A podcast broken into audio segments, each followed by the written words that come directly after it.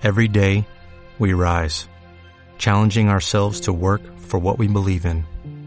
At U.S. Border Patrol, protecting our borders is more than a job, it's a calling. Agents answer the call, working together to keep our country and communities safe. If you're ready for a new mission, join U.S. Border Patrol and go beyond. Learn more at cbp.gov/careers. Are you listening? Damn. Uh. Uh. Un saludo, Valers. Bienvenidos a Massive NBA, un nuevo programa de la mejor liga de baloncesto del mundo, con tu hoster, John Ball.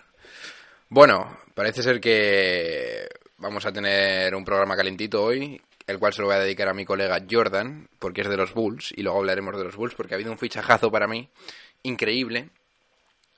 Que vamos, yo creo que esto va a marcar un antes y, después en, eh, en la, en la franquicia de Chicago.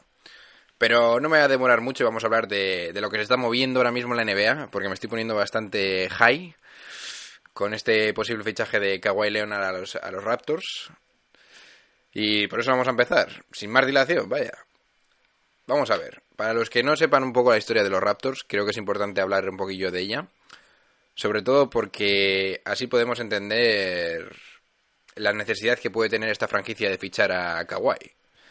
Y hombre, ¿qué, fran- qué franquicia no puede tener necesidad de fichar a Kawhi? Pues luego, luego os diré yo que cuál no. En fin. Y bueno, la historia de los Raptors, vamos a meternos un poquito de lleno en esta historia, que la verdad es que he descubierto para los amantes del baloncesto datos increíbles, la verdad. Bueno, los Raptors fueron, form- eh, fueron formados en 1993, el 30 de septiembre, como por las intenciones de la NBA de hacer eh, su producto más mainstream, ¿no?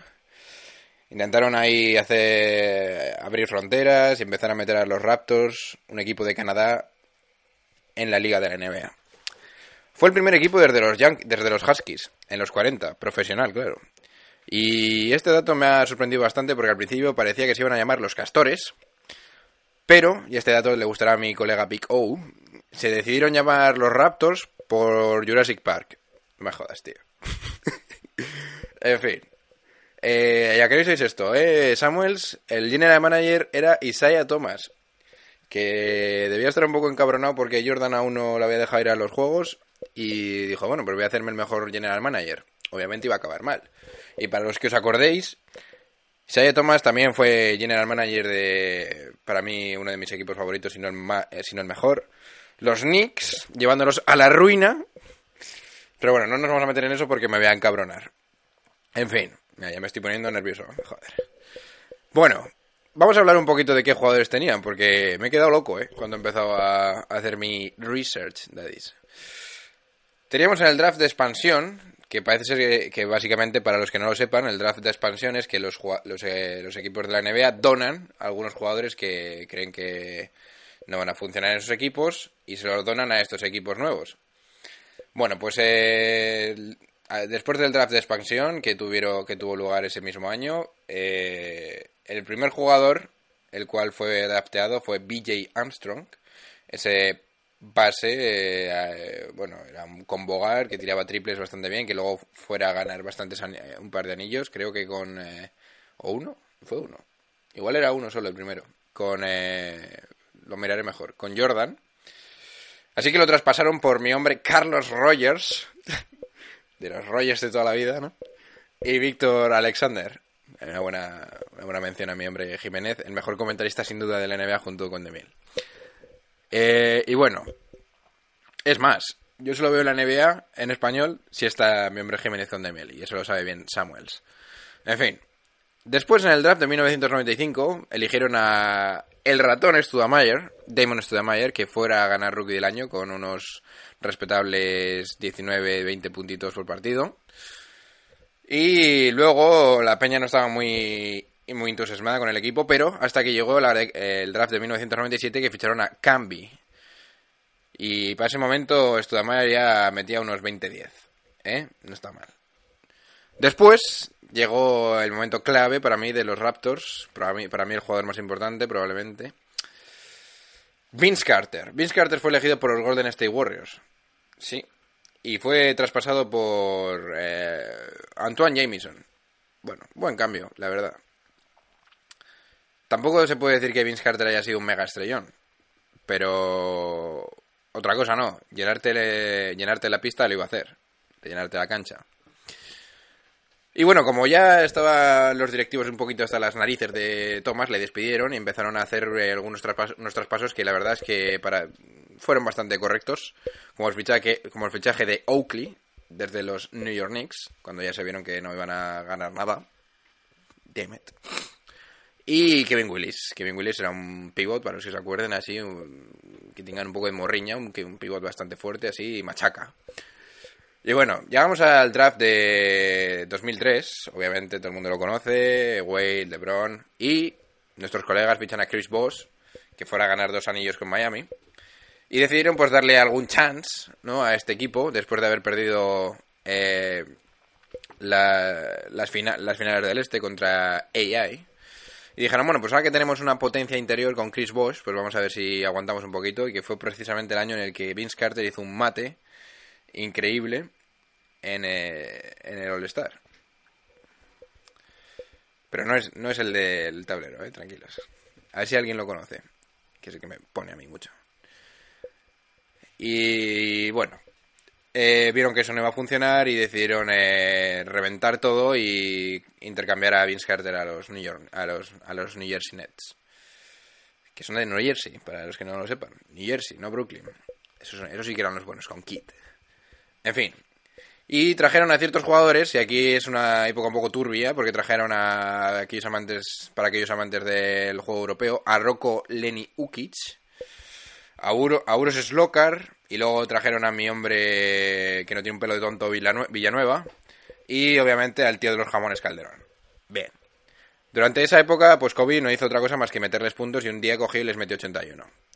Creo que hasta aquí eh, son los datos más relevantes de la historia de los Toronto Raptors, sí. Es lo relevante en Toronto es que te metan puntos. Así que bueno. Vamos a meternos ya entonces en la liada. ¿Por qué creo que es- Kawhi Leonard sería un fichaje importante para ellos? Pues básicamente porque no han hecho una mierda durante su durante su su historia. Pero claro, eh, ¿sería conveniente fichar a Kawhi Leonard? Vamos a discutir esto. Para mí, y esta es una opinión muy personal, ha sido una cagada gorda, pero claro, a posteriori, el vender a. el, el deshacerse de Dwayne Casey. Vale, Dwayne Casey, para los que no lo sepan, es el entrenador, el entrenador que ha sido nombrado entrenador del año, no, tan, no solo por la NBA, sino por sus eh, compañeros. Dwayne Casey, en cuanto a. mm, a su capacidad de entrenar, a, su trabajo, me parece que ha sido impecable, no podía sacar más. Y han decidido destituirle, porque es importante mencionar que mm, es muy difícil mejorar la plantilla de los Raptors. Entonces, lo que hizo Masai Ujiri es decir, bueno, pues como no puedo, como no puedo mejorar la plantilla, voy a, despedir al entrenador. No me parece un mal movimiento, no me voy a encabronar con eso porque me parece correcto. Pero claro, eso en vista a que LeBron se quedase en, lo- en, el, en el este. Y claro, una vez que se ha ido, tenemos la liada montada. Eh, ¿Qué vamos a hacer? Bueno, pues Masayo Iri, que es muy buen, muy buen, muy buen general manager, se da cuenta de que es muy difícil que los jugadores vayan a Toronto a jugar. Entonces, su margen de maniobra comparado con otros equipos como puede ser Filadelfia o Boston, y encima sin rondas del draft, es muy... es un poquito complicada, ¿vale? Entonces, bueno, no me voy a meter en ese traspaso, en esa destitución, me parece aceptable, no puedes prevenir el, prever el futuro. Pero ahora, tras tus andaduras por el, por el playoff, vamos a recordar. Voy a empezar a contar desde que empezaron a entrar en playoff en el 2014. Perdieron contra Brooklyn Nets, eh, ese año en el que Brooklyn tuvo a Paul Pierce, a Kevin Garnett y a toda esta gente que fue en realidad la única cosa buena que hicieron. Y bueno, creo que tenían factor cancha y perdieron en el último partido. Lamentable. Con un tiro de, de Kyle Lowry eh, que fue taponado. en, estaban ahí en el catch time y no se le ocurre otra cosa que entrar con, eh, con un 80 de altura. Bueno, bien. Kyle Lowry, eres el puto amo, vete a tomar por saco. Bien. Te lo paso porque es la primera playoff run, ¿no? La primera la puedes armar. Luego en el 2015 pierdes contra Washington. Con John Wall, que todavía no tiene tiro. En el 2015. Bien. Te lo paso. Porque, bueno, la segunda también estás un poco ahí. Todavía DeRozan no estaba constatado como un mega estrellón, que es lo que se proyectaba, ¿no? Pero no so fast, ¿no? Bueno, 2016. El 2016 fue el peak. Ganaron, gan- eh, ganaron contra Indiana Pacers, luego ganaron contra Miami Heat y, palmaron contra Cleveland. Obviamente ibas a palmar porque LeBron en el primer año tenía que mandar un anillo a Cleveland. Bueno, anillo que no, que no consiguió. Pues ¿qué, hicieron- qué hic- qué hacen los Raptors en el siguiente año? Ganan de milagro a Milwaukee Bucks con eh, lo que se preveía que va a ser Milwaukee, que yo estaba más pump con eso, porque veías a Maker taponar a todo el mundo, Giannis Antetokounmpo los que no taponaba, Maker los taponaba él, bueno, se, a- se llegaron a poner por delante, pero al final los Raptors tiraron de casta y ganaron esa eliminatoria y palmaron en semifinales contra Cleveland Cavaliers, que fueron a ganar el anillo. Bien. Y este año palmas otra vez contra Cleveland, tras haber ganado a Washington, de milagro también. Entonces, bien, ya se veía que la cosa estaba negra. Entonces, ¿qué es lo que tienes que hacer? Pues mandarlo a tomar por saco, ¿no? Mandas a tomar a, a Dwayne Kinsey a tomar por saco. Bueno, tras haber repasado un poquito la historia de los Raptors, parece ser que lo que están ofreciendo va a ser DeRozan y algo más. Espero que no sean tan subnormales de, de intercambiar a gente como Anunobi. Menos mal que lo pronuncia bien, porque cuando lo he leído me cago en la leche. Lo he dicho siempre mal. Que yo le he llamado Anunobi. Y creo que vosotros también, pero es Anunobi. Bueno.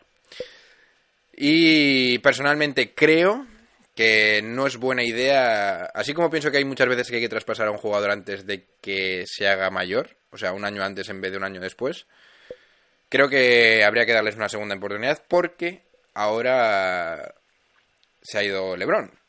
Entonces, vamos a ver qué hacen estos malandrines sin LeBron, ¿no? Por el lado de los Spurs. ¿Qué pienso de los Spurs? Pues los Spurs están dando cuenta que nadie quiere tradear por Kawhi Leonard, porque ya ha dejado bastante claro que quiere llegar a los Lakers.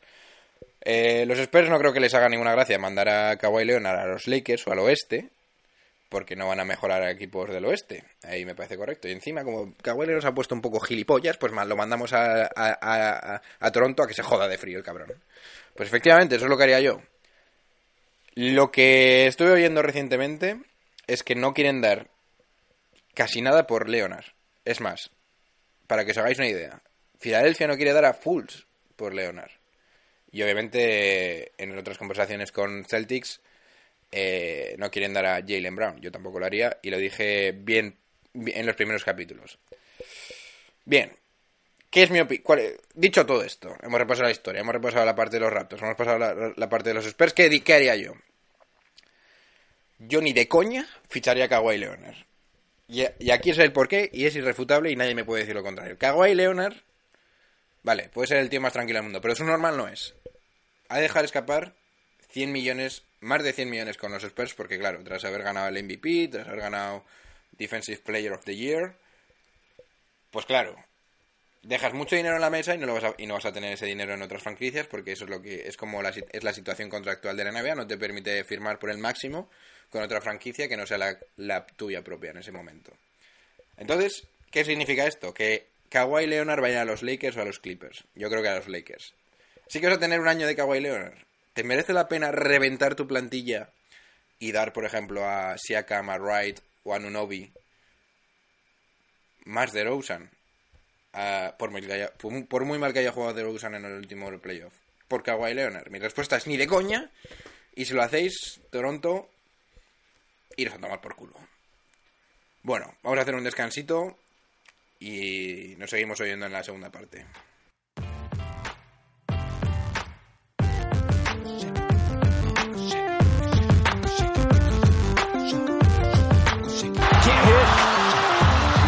Ellis trying to tip it over to Reggie Williams. Winds up in the lap of Richardson. Up ahead, look out. Hello! Elevates and detonates. Are you kidding me? devastating dunk here in Oakland. Maybe The top dunk of his career. That was savage.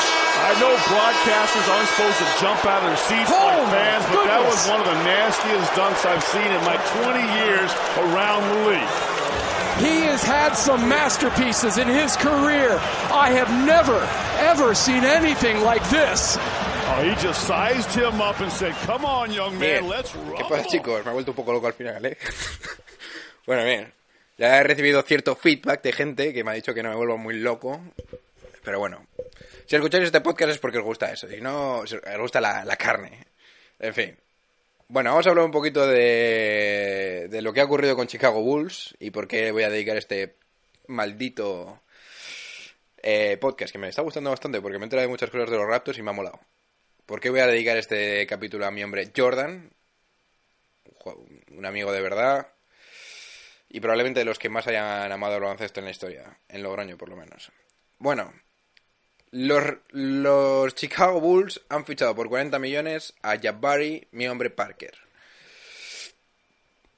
Creo que con decir esto ya valdría. No tendría que decir nada más, pero luego pero voy a decir, obviamente voy a soltar algo más. Chris Dunn, 24 años. Zach Lavin, 23 años. Jabari Parker, 23 años.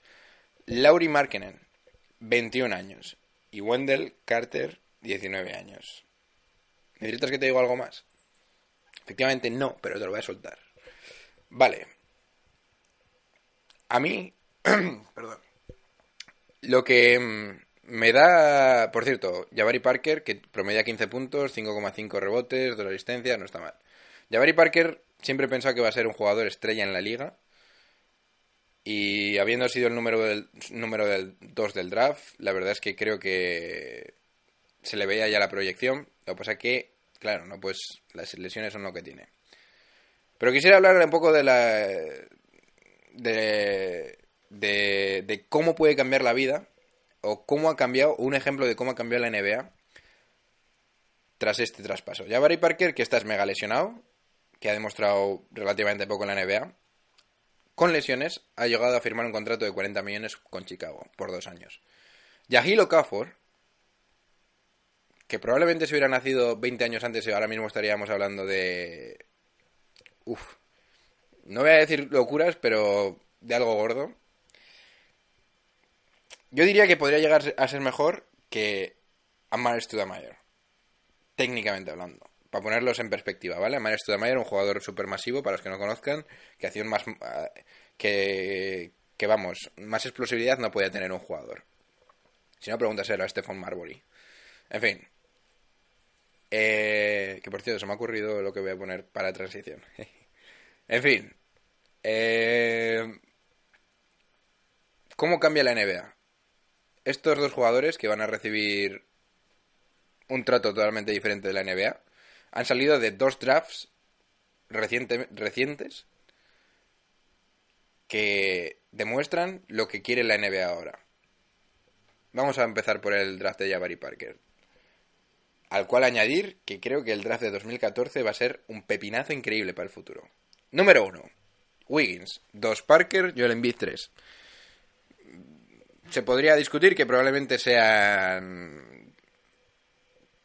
Dentro de 5 años, por ejemplo, top 20 los 3 de la NBA. Bueno. Seguimos. Aaron Gordon. Número 5. Dante Exum. Que buena proyección. Marcus Smart. Julius Rander en el número 7. Nick Stauskas, que es el primero que no, que- que no tiene buena pinta. Noah Bonley, que ya no está. Elfrid Payton, buena pinta, aunque a mí me da un poco de asco. Doug McDermott en el 11, Dario Saric. Pero es que luego, si seguimos bajando, tenemos a Zach Laville con el 13, no quiero mencionar muchos más. A 16 en el número 16 a Yusuf- Nurkic. Pregúntale cuánto gana ese bebedor de, Coca-Cola ahora mismo. Tyler Ennis, 18, ojo, aprovechable. Gary Harris, Ga- Gary Harris en el 19. Rodney Hood en el 23 y Shabbat Napier en el 24. Pero aquí no sabéis quién viene en el maldito número 25. Capela. Y en el 30 Kyle Anderson, que ha ganado... que no me puedes decir que no es buen jugador. Madre mía. Ojito ahí, ¿eh? Sin embargo, si nos vamos al draft de 2015, que ya ha pasado un poco de tiempo, tenemos Carl Anthony Towns, no voy a decir nada. Y Angelo Russell, bueno, no sé si va a estar en el top 20, por ejemplo, como he dicho antes. Jair Okafor 3. Pozingis 4. Y luego tenemos Mario de Zonja, que aún no ha demostrado nada. Willie Kallenstein, tampoco ha demostrado nada. Emmanuel Mudiay, ya te puedes volver a China. Stanley Johnson, a ver si empiezas a tirar triples. Frank Kaminsky, adelgaza. Justin Winslow, triples. Miles Turner, vaya broma de jugador. Este sí que parecía que iba a ser bueno y encima lo se lo llevaron a la selección. Lamentable. Trailice me mola, no voy a decir nada. El único drogo para mí es Devin, Devin Booker, número 13. Pero luego seguimos. Yo sigo. Cameron Payne, lamentable. Empieza a bailar menos y juega un poco. Yo no sé ni, sigue, si, si- ni si sigue jugando. Kylie Oubre Jr., me mola. No so fast. Terry Rozier, vale. No, son mal, no, está mal. Sam Decker, madre mía. Jerian Grant, Jerian, tómate algo. DeLon Wright, nada. Justin Anderson, tómate algo. Bobby Porters, Bobby. bueno, ya lo sabéis, ¿no? A ver si empieza. Guárdate los puños y me tomas. Deja de romper mandíbulas a gente encima que juega con nuestra selección. Randy Hollis Jefferson, lamentable. Tyrese Jones, crece un poco. Jalen Martin, ni idea. Nikola Milutinov, no sabía ni que existía ese tío. Larry Nance Jr., no so fast. RJ Hunter, Chris McDowell y Kevin Looney. Kevin, ¿cuántos anillos, ti- anillos tienes ya? Más que puntos, ¿no? Que has metido en la, NBA. Bueno, me captáis por dónde voy, ¿no? en fin. Nada, simplemente deciros que me jode un poquito por Yahil Okafor. Yo le daría una oportunidad a este hombre, me parece un buen jugador. Oye, Chicago, ya que estáis, ¿qué más os da? Si esta temporada no vais a hacer nada, tenedlo ahí de 4, de 5, dadle 20 minu- minu- minutitos. No tiene equipo, nadie le paga nada, nadie quiere ficharle, en fin. Me va a tranquilizar. Bueno. Eh, nada, no voy a deciros nada más. Esto ha sido mi capítulo y espero que os haya gustado y me ha puesto muy cachondo este capítulo porque he aprendido un montón. Sabía bastantes cosas, pero la verdad que ha sido increíble. Y bueno, te recuerdo que puedes apoyar el podcast en iTunes dándome 5 estrellitas, porque esto no lo sabía. Tampoco, tampoco puedo ver la gente que me sigue, solo puedo ver las estrellitas. o haciendo una reseña. Eso está bien en, iTunes. La verdad es que yo iTunes me parece la mejor plataforma, te lo pone bastante, bastante bien todo, así que os recomiendo seguir por ahí. Y si no, en iVoox, que también está bastante bien, sobre todo para los españoles, que seguís ahí, yo que sé, la COPE y estas cosas, me podéis dar un buen like. Recordaros, si tenéis algún amigo, que ya no estoy publicando en YouTube, aunque empezaré en algún momento, ya no subo los vídeos, así que bueno, no me pasaros a iTunes o a iVoox, yo que sé, deciros a vuestros colegas. Y nada, seguimos, me podéis seguir en las redes sociales de Instagram y Twitter en Massive NBA. Habrá dentro de poco buenas noticias a ese respecto. Y nada, con esto, con este capitulazo, se despide de ustedes vuestro hombre, John Bull.